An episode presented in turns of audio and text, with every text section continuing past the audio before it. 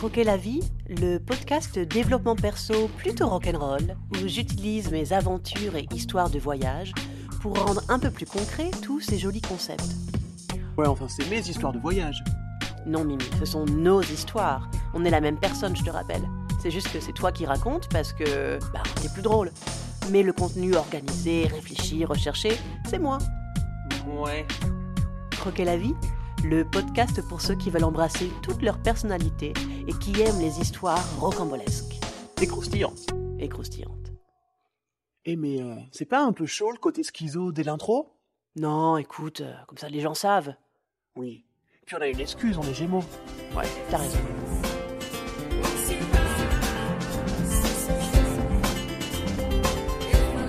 Épisode 2 Sortir de la dualité instinct-tête.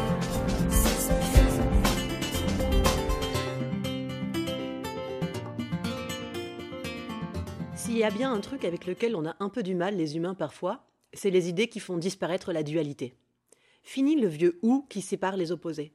C'est mort ou vivant, la raison ou la passion, l'instinct ou le mental. Nous sommes dans une ère qui glisse doucement vers l'unité. La vie et la mort font partie d'un même tout. La passion et la raison fonctionnent ensemble, de même que l'instinct et le mental. Un jour, peut-être que ce sera évident, mais pour le moment, on reste facilement dépassé par les concepts qui nous sortent de nos croyances. Ça fait pas si longtemps que je me suis rendu compte que mon instinct était à l'œuvre bien avant mes voyages. C'est juste que je lui accordais aucune place. En vrai, j'avais aucune envie d'être quelqu'un qui fonctionne à l'instinct. En bon produit de la société occidentale, redéfinie par elle-même comme moderne, mon atout majeur pour avancer dans la vie était évidemment ma capacité à raisonner, analyser, planifier. En un mot, contrôler. Et j'en étais très fière. Je me suis souvent décrite durant ces années comme une tête. J'étais complètement détachée de mon corps et de tout ce qui se passait dedans. J'aimerais vous dire que j'étais comme ça par préférence, pour ne pas regarder certaines choses, certaines sensations. Sauf que c'est pas du tout ce que je pensais. Pour moi, tout allait bien. Je pensais que j'étais normale à ne jamais être triste ou énervée ou en colère. J'allais juste bien tout le temps.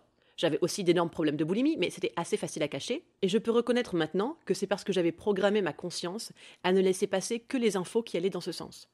Tout ce qui aurait pu ou dû me faire du mal me passait juste au-dessus de la tête. Sauf que l'instinct de survie peut se manifester sous plein de formes. Et en particulier, il sait se faire discret pour laisser l'ego croire qu'il a la charge. Parce que parfois, c'est le dernier élément qui nous sauve. Croire qu'on contrôle, encore un peu.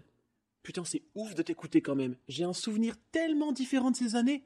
De la fiesta, des copains à gogo, des plans cul toujours dispo, et puis tellement d'alcool. Je vois pas où était le contrôle là-dedans. Mimi, en même temps, c'est pas ton rôle de penser et contrôler. C'est normal que tu te souviennes pas de ça.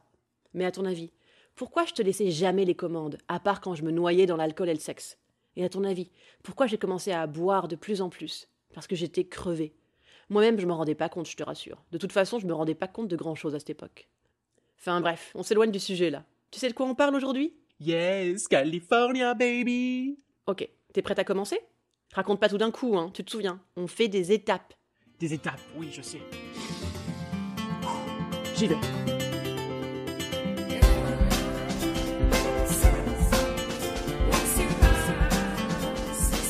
Mon histoire avec la Californie quand je pars comme jeune fille au père.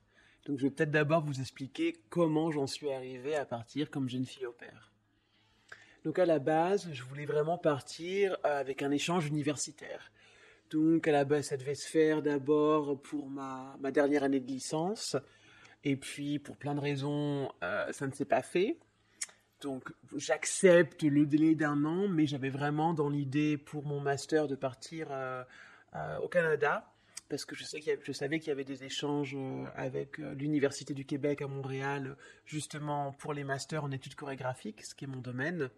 Et en fait, je fais mon dossier et tout, et quand je, reçois la réponse que, euh, eh ben, on est bien désolé mademoiselle, mais on n'accepte que les M2. Euh, il faut d'abord faire une première année de master dans son université d'origine avant de pouvoir faire l'échange. Et là, en fait, pour moi, c'est pas possible du tout. Mais pas du tout. Il faut que je me casse, il faut que je parte. J'accepte pas du tout ce délai de nouveau de un an. Euh, donc, euh, eh ben, je prends une autre solution et je me dis, allez, banco, jeune fille au père. Je suis quelqu'un, j'ai passé le, BAFA à mes 17 ans, donc j'avais vraiment l'habitude de bosser avec les enfants. Et Euh, donc oui, voilà, je me dis ça y est, hein, je, passe je me trouve une agence de jeunes filles au père et euh, et donc ben, je crois qu'il y a une famille qui me contacte septembre 2010 et donc je me retrouve affecté, on va dire. on m'envoie sur cette famille, enfin qui est donc un, père. Euh, et ses deux enfants. Et en fait, il, s'avère que moi, je suis un peu là, justement parce qu'il n'y a plus de maman. Euh, le, leur mère était morte d'un cancer euh, assez foudroyant. Donc vraiment, ils avaient une maman et quelques mois plus tard, ils n'avaient plus de maman. Euh, donc les, les, gamins étaient un peu traumates.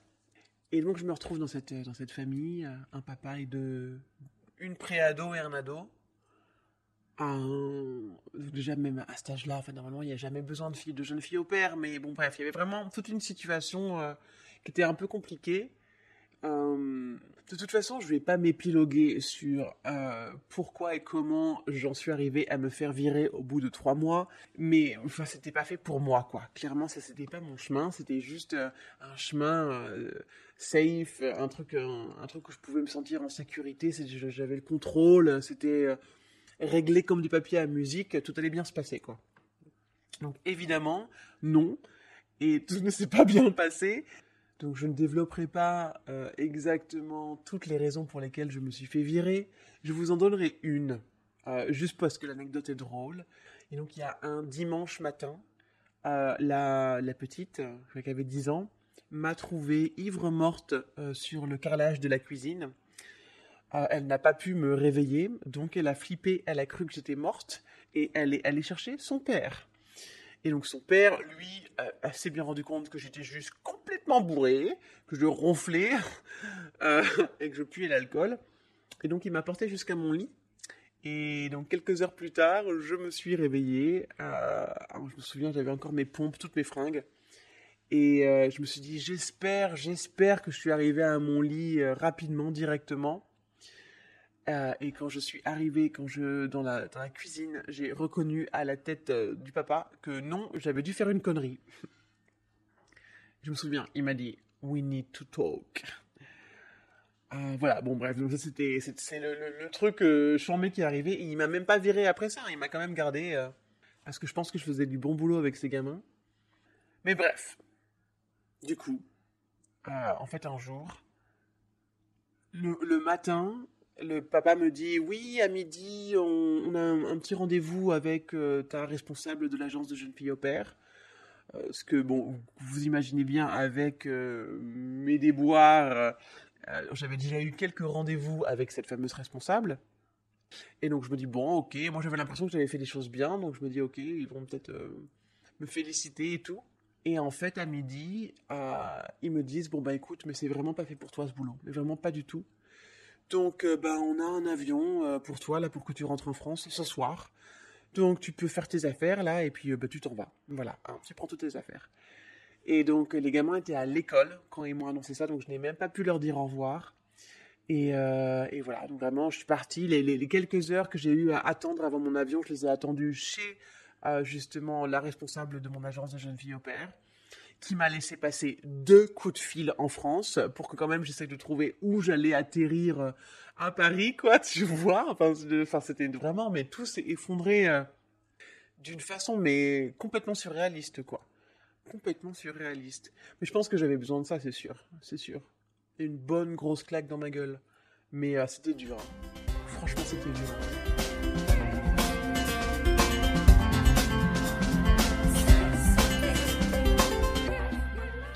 À première vue, quand je regarde cette part de l'histoire, j'étais en train de suivre un chemin tout tracé par ma tête. J'avais un plan, une situation solide pour atterrir et un but qui faisait plaisir à mon ego. Vous l'aurez compris, c'est pour ça que tout s'est effondré, que j'ai accumulé les erreurs stupides et les manques de chance, parce que j'étais pas sur mon vrai chemin de vie, mais celui que ma tête avait établi comme le meilleur, le plus sûr, le plus valorisant. J'ai longtemps vu cette expérience de jeune fille au père comme l'allégorie de l'erreur de vivre la vie d'une autre. Euh, pour comprendre toute la référence, il faut lire mon livre, désolé. C'est-à-dire vivre la vie que ma raison avait choisie. Une erreur tellement typique de l'humain. Bon, en même temps, on nous vend la raison comme l'outil ultime pour réussir, comme si notre capacité à contrôler était la meilleure voie pour réaliser nos rêves. Et je vais vous dire, Si même moi, avec l'éducation franchement pas conventionnelle que j'ai reçue, j'ai cru que mon esprit analytique était ce sur quoi je devais compter, j'imagine pas ce que c'est pour celles et ceux qui n'ont entendu que des discours de dévalorisation des émotions et du mépris de l'écoute de soi toute leur vie. Avec le recul, je vois bien que c'est clairement pas grâce à mon mental que tout ça a commencé. Il y avait aussi de l'instinct. C'est juste que je voulais pas le voir. Mais je vais laisser Mimi continuer un peu, vous comprendrez mieux de quoi je parle ensuite.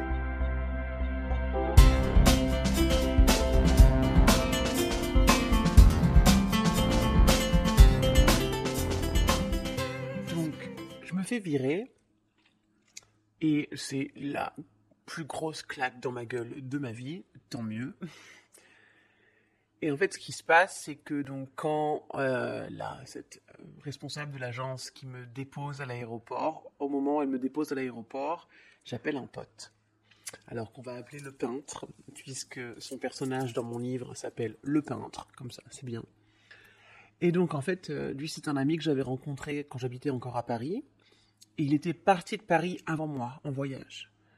Et donc on avait complètement perdu contact, parce que je n'avais pas encore de Facebook à cette époque. Et en fait, quand je pars comme jeune fille au père, je crée mon Facebook. Du coup, je retrouve plein de contacts, dont ce mec, qui, comme de par hasard, était à Venice Beach.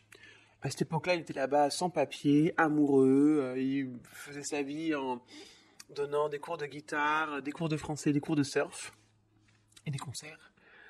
Et pendant que je suis encore jeune fille au père, je crois que c'était pour les vacances de Thanksgiving, ma famille, euh, donc le, papa et les, deux petits partent en vacances de leur côté, donc moi je suis toute seule, et du coup je décide de prendre ce bus que je prendrai de très nombreuses fois dans la suite de mon histoire avec la Californie, donc ce bus euh, de San Francisco à Los Angeles.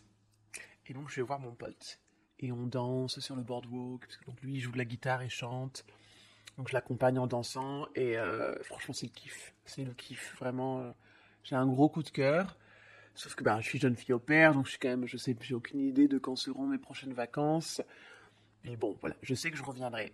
Et puis bon bah je me fais virer. Hein donc quand je suis à l'aéroport, je l'appelle, euh, je lui explique, je me dis ça y est, je, enfin, je me suis fait virer, là on me renvoie en France et je me sens pas du tout, du tout de rentrer en France.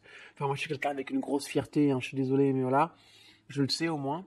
Et là, c'était trop dur. Enfin, j'étais quand même parti avec ce truc de ah, dans un an, mes amis, je pars pour les États-Unis. Enfin, tu vois. Et là, au bout de trois mois, on me renvoie. En plus, alors ça, c'est une anecdote que je vous raconterai la semaine prochaine, puisque c'est une anecdote de scam. La semaine prochaine, j'arrive sur les, parties, l'instinct aussi, quand on ne l'écoute pas, regarde ce que ça donne. Toujours est-il qu'à cause de ce scam de merde, en fait, euh, qui ça m'était arrivé genre euh, quelques jours avant que je me fasse virer, je n'ai vraiment absolument aucun argent. Puisqu'en fait, euh, ma, situation de jeune fille au père, j'étais quand même payé 200 dollars la semaine, logé, nourri, blanchi, tout ça. Donc j'étais censé pouvoir mettre de l'argent de côté, hein, et ben j'en avais mis, et ben je, sauf que j'ai tout perdu juste avant de me faire virer. Donc je suis vraiment euh, à rien du rien, quoi. Euh, donc j'appelle ce pote. Et du coup, quand même, qui me dit qu'il est un voyageur expérimenté, donc il sait qu'il faut faire confiance à la vie, mais qu'il faut aussi avoir un peu la tête sur les épaules. Et là, il me dit commencer une vie euh, dans un nouveau pays, sans papier, si t'as pas un sou de côté, là c'est chaud. Franchement, franchement là c'est chaud quand même quoi. Donc du coup, je rentre en France je rentre en France, je me trouve, je suis animatrice, donc je me trouve un boulot pour l'hiver, pour les quatre semaines des vacances de février, euh, où ils m'adorent, donc ils vont me reprendre à l'été. Je euh, me fais aussi mon, dossier pour commencer mon master en septembre. En gros, quand je rentre en France, je la déprime pendant deux heures et après, je refais du Malika et boum, je m'organise un plan établi d'action pour me sortir de la merde. Un plan bien dans le contrôle. Donc une fois que j'ai organisé tout ce truc, du boulot de nouveau en été, et puis la vie qui recommence à Paris en septembre, et là il me reste trois mois en face de moi. Et donc euh, je me prends un billet d'avion avec le billet retour dans trois mois, donc je pars de mi-mars à mi-juin. Et donc je pars, ou donc retrouver mon pote euh, le peintre. Sauf que à cette époque-là, lui, il vit avec sa petite copine dans un tout petit appart, mais genre à 9 mètres carrés, euh, ils dorment sur des couvertures par terre. Dans leur appart avec rien. Euh, donc ils peuvent me dépanner vite fait, mais enfin je vais pas euh, vivre chez eux quoi. Enfin c'est vraiment pas l'idée. Et en fait, dès, le, bah, premier jour, je pars sur le boardwalk avec des CV parce que je me dis bon ok je suis là avec un visa touriste, je n'ai pas, je ne suis pas censé bosser, mais je pense que je ne suis pas la seule sans papier ici. On est quand même à Los Angeles. Et, euh, on me parle d'une auberge de jeunesse où si tu fais le housekeeping, donc le, ménage, tu peux rester gratuit dans un dortoir. Et donc je fais ça pendant trois mois. J'ai fait la réception quelques fois aussi, puisque donc le, deal c'est quatre heures de travail par jour pour pouvoir rester gratuit. Et comme j'allais rester trois mois, ils se sont dit bon elle est là pour un petit moment, on va quand même la former euh, à la réception. Sauf que vu que mon anglais est vraiment très très très très merdique à l'époque, ils m'ont mis à la réception genre que de minuit à 4 heures du matin ou de 4 heures du matin à 8 heures. Mais bon en général je faisais le ménage. Et donc en même temps de, cette vie à l'auberge de jeunesse, donc tous les jours, je retrouve mon pote le peintre et on va, euh, donc il prend sa guitare et on va performer en face des, terrasses euh, à Venice Beach sur le boardwalk. Et on, donc on tend le chapeau et comme ça on fait des sous. Et ce qui se passe, c'est qu'un jour, à l'une de ces terrasses, je rencontre celui que j'appelle le hippie, qui lui aussi, évidemment, a un personnage dans mon tome 1, dans mon tome 2 aussi. Enfin, dans mon tome 2, c'est la, la fin. Mais en tout cas, il est un personnage important dans le tome 1. Et euh, ben, important parce que, ben, effectivement, c'est-à-dire que c'est ce, gars que je rencontre euh, en, en tchatchant euh, une fois après qu'il m'ait vu danser, et ben, il va m'amener à ma première ferme de weed deux ans plus tard. Parce qu'en fait, quand je le rencontre, il m'en parle déjà. Sauf que ben, euh, la, saison de la weed, c'est octobre-novembre. Et moi, j'avais mon master qui allait commencer. Donc, je lui dis Alors, t'es mignon, mon coco, mais là, je rentre à Paris. J'ai des projets quand même. Mais en fait, on est resté en contact. Il est même il est venu me voir à Paris l'année d'après. Enfin, bref.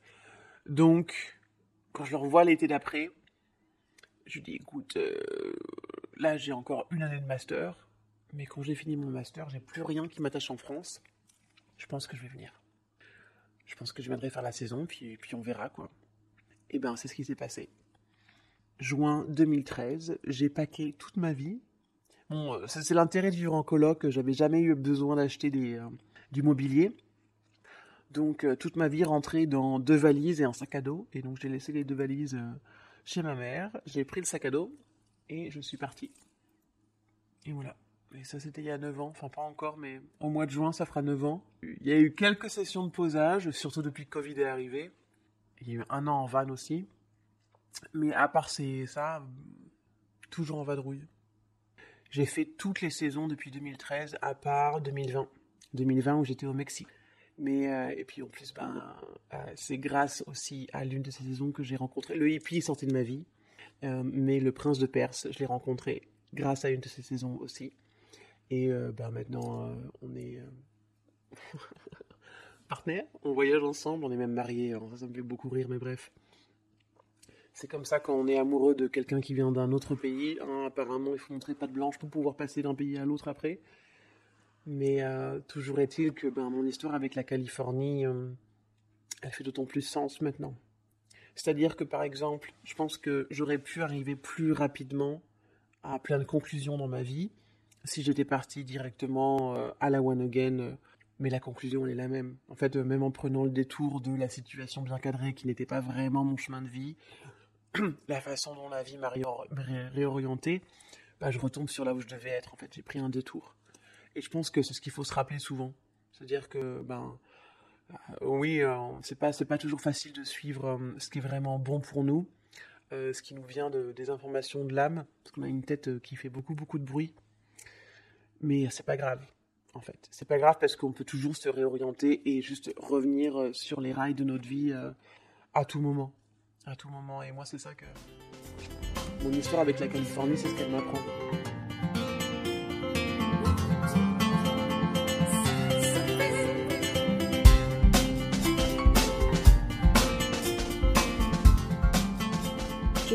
Avant que cette histoire était devenue l'allégorie de l'erreur de vivre la vie d'une autre, mais c'est beaucoup plus que ça.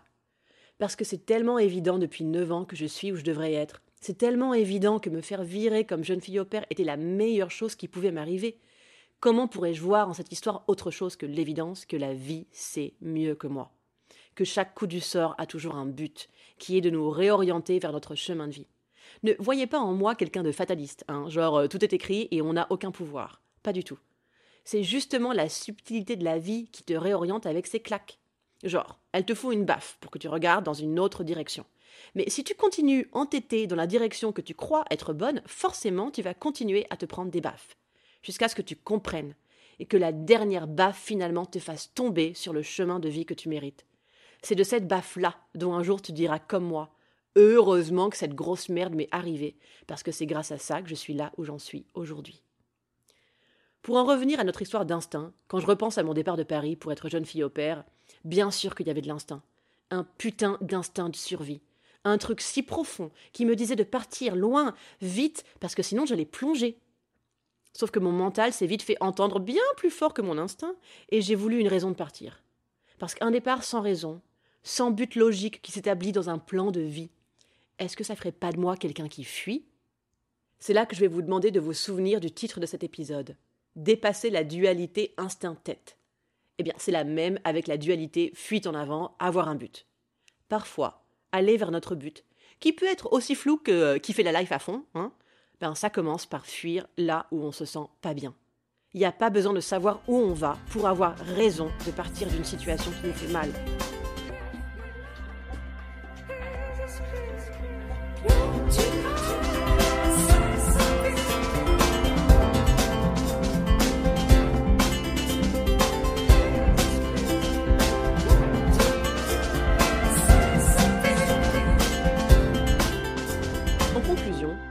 Notre instinct beaucoup plus souvent qu'on le pense. C'est juste qu'on n'y porte aucune attention. Du coup, mon conseil du jour, le truc le plus pratico-pratique, c'est d'essayer de noter et de porter de l'attention à ces moments où on n'a pas du tout suivi notre raison et où ça nous a grave réussi. Parce que plus tu le conscientises, plus tu le crées dans ta vie. Aussi New Age, hippie, bisounours ou ce que tu veux que ça puisse sonner, je vois pas comment résumer plus simplement ma conclusion majeure de mes neuf années de vadrouille depuis le début de mes saisons californiennes. Eh mais tu veux pas essayer de donner des exemples de vie de tous les jours? Parce qu'avec nos aventures, il y en a qui vont avoir du mal à voir comment dans leur vie ils peuvent développer leur instinct. Ben je sais pas, hum, imagine, tu avais prévu d'aller boire un coup dans ce bar où tu vas tout le temps, et au dernier moment tu changes d'avis et tu donnes rendez-vous à tes potes dans un autre endroit. Et là, tu tombes sur cette personne avec qui t'avais trop accroché, qui t'avait écrit son nom Instagram bizarre sur un bout de papier parce que vos deux téléphones étaient morts, et bien sûr t'as perdu le bout de papier, et tu pensais que tu la reverrais jamais, et là, boum, vous se retrouver, c'est trop beau, et euh, bah, ça ne serait jamais arrivé si t'avais choisi un autre bar. Euh, Malika, notre vie de tous les jours, elle sort un peu trop d'un film. Non mais je sais pas, un truc plus con. Euh, écoute, un jour où, ben, au lieu de sauter le tourniquet pour prendre le métro comme d'hab, tu t'es dit, allez, je vais utiliser un des tickets que j'ai acheté il y a six mois, que je garde pour le cas où, mais là je me dis, je pense qu'il faut que je, l'utilise. Et les contrôleurs sont juste au coin en mode, cela t'aurait vraiment pas pu les éviter. L'instinct, quoi. Ah ouais, ouais, ouais, ouais c'est plus parlant, c'est sûr. Faire tomber la dualité, ça veut aussi dire reconnaître que pour croire en son instinct, il faut croire en son mental. Il faut être confiant dans sa capacité à trouver des solutions et à imaginer de nouveaux plans. L'instinct et le mental fonctionnent ensemble. Ils se nourrissent l'un l'autre, et c'est en donnant la même importance aux deux qu'on trouve sa place la plus juste, la plus douce, la plus évidente. En m'écoutant, vous avez peut-être l'impression que je valorise l'instinct plus que le mental. Mais c'est juste que vu que je sais qu'on fonctionne tous et toutes beaucoup plus avec notre tête qu'avec les sensations dans notre corps, j'essaie de mettre du poids du côté instinct pour euh, rééquilibrer la balance. Ah ouais Comme quand tu reprends les rênes soudainement alors que je suis déjà bien ivre et que t'avales deux grands verres d'eau pour éviter la gueule de bois du lendemain. C'est la tête qui balance l'instinct. Euh, non, non, non, rien à voir. Enfin, je sais pas. Bref. On avait fini là ou pas? Bah, je sais pas. C'est toi la tête, non? T'es à la fin du script? Oui, il est fini, mais tu m'embrouilles là. J'ai l'impression qu'il manque un truc. Mais non, écoute, c'est déjà la musique de fin là.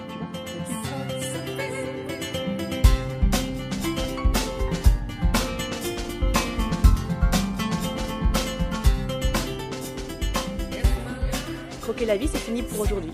J'espère que mes déboires californiens vous ont plu et que vous trouverez des exemples dans vos vies où l'instinct est venu frapper à votre tête pour sauver vos fesses. Je vous encourage à les partager en commentaire. C'est toujours hyper inspirant de lire de belles histoires qui n'avaient rien de raisonnable, et en plus les coms aident vraiment à faire connaître ce podcast. De même que les likes et les 5 étoiles sur Apple Podcast et Spotify, donc allez-y, faites pas les timides si ça vous a plu. Vous pouvez aussi en parler autour de vous. Le bouche à oreille reste mon meilleur atout vu comme j'ai pas l'air de plaire aux algorithmes. D'ailleurs, si tu veux changer ce problème d'algorithme, tu peux toujours suivre la page du podcast Croquer la vie podcast ou ma page d'autrice Malika Jean Mais je crois qu'entre les 9 heures de décalage horaire avec la France, mes tonnes de photos à poil ou les constants bédos gigantesques dans mes stories, il y a un truc qui plaît pas. Mais en vrai, je m'en branle.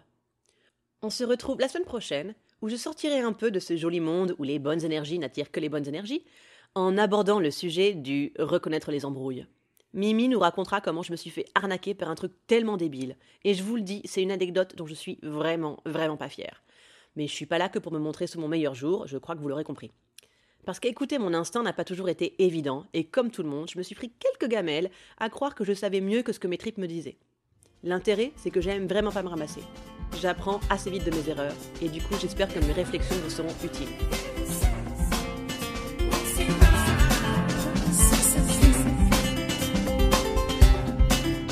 Comme toujours, merci à Xam et Louis pour les musiques.